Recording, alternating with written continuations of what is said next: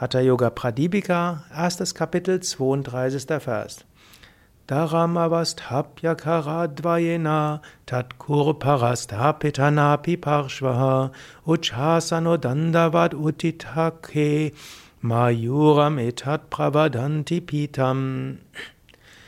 Auf dem Boden mit beiden Händen stehend, die Ellbogen rechts und links neben dem Nabel platziert, der Körper angehoben wie ein Stock in der Luft. Diese Position wird Mayurasana, der Pfau genannt. Ja, also hier beschreibt Svatmarama den Pfau. Hm, die, du wirst sie vielleicht kennen, vielleicht wirst du die Asana nicht kennen. Wenn du willst, kannst du ja auf unsere Internetseiten gehen, www.yoga-vidya.de und oben rechts ins Suchfeld Pfau eingeben. Und dann wirst du sehen, wie diese Stellung aussieht.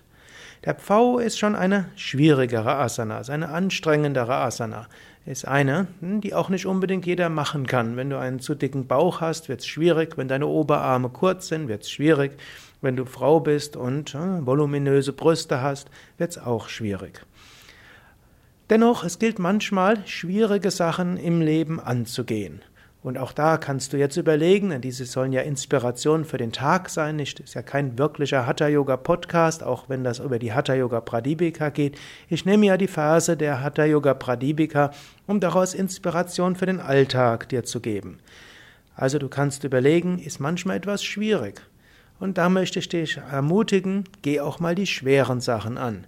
Überlege, wie kannst du es angehen? Manchmal verlangt der Alltag scheinbar Unmögliches. Und dann heißt es, probier mal, geh, schau, wie es geht. Es gibt die Perfektionisten unter den Yoga-Übenden. Die sehen nur die Schwierigkeit der perfekten Haltungen des Perfekten.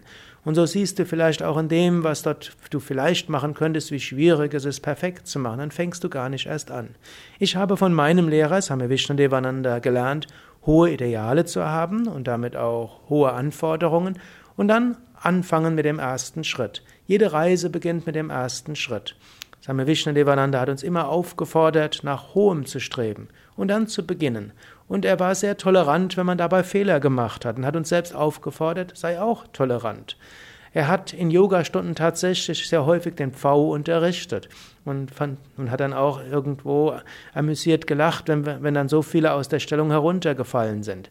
Er hat in fast jeder Yogastunde den Kopfstand geübt, wenn es jetzt nicht Anfänger waren. Bei Anfängern natürlich geht es langsamer. Bei Mittelstufen wird immer der Kopfstand angesagt und sehr häufig dann auch der Skorpion. Also Dinge, die die Menschen typischerweise nicht so gut konnten. Aber es hat nichts ausgemacht und wir haben uns auch nicht unter Druck gesetzt gefühlt. Wir haben es probiert. Und manchen ist es gelungen, manches ist zunächst mal nicht gelungen. Schrittweise ist es gelungen. So kannst du auch überlegen, was du vielleicht für Anforderungen hast in deinem Leben. Und halte ruhig hohe Anforderungen an dort, aber dann geh es spielerisch an. Sei zufrieden mit dem, was du machen kannst und sei zufrieden, dass du öfters mal runterfallen kannst. Sei zufrieden, dass öfters mal was schiefgehen wird.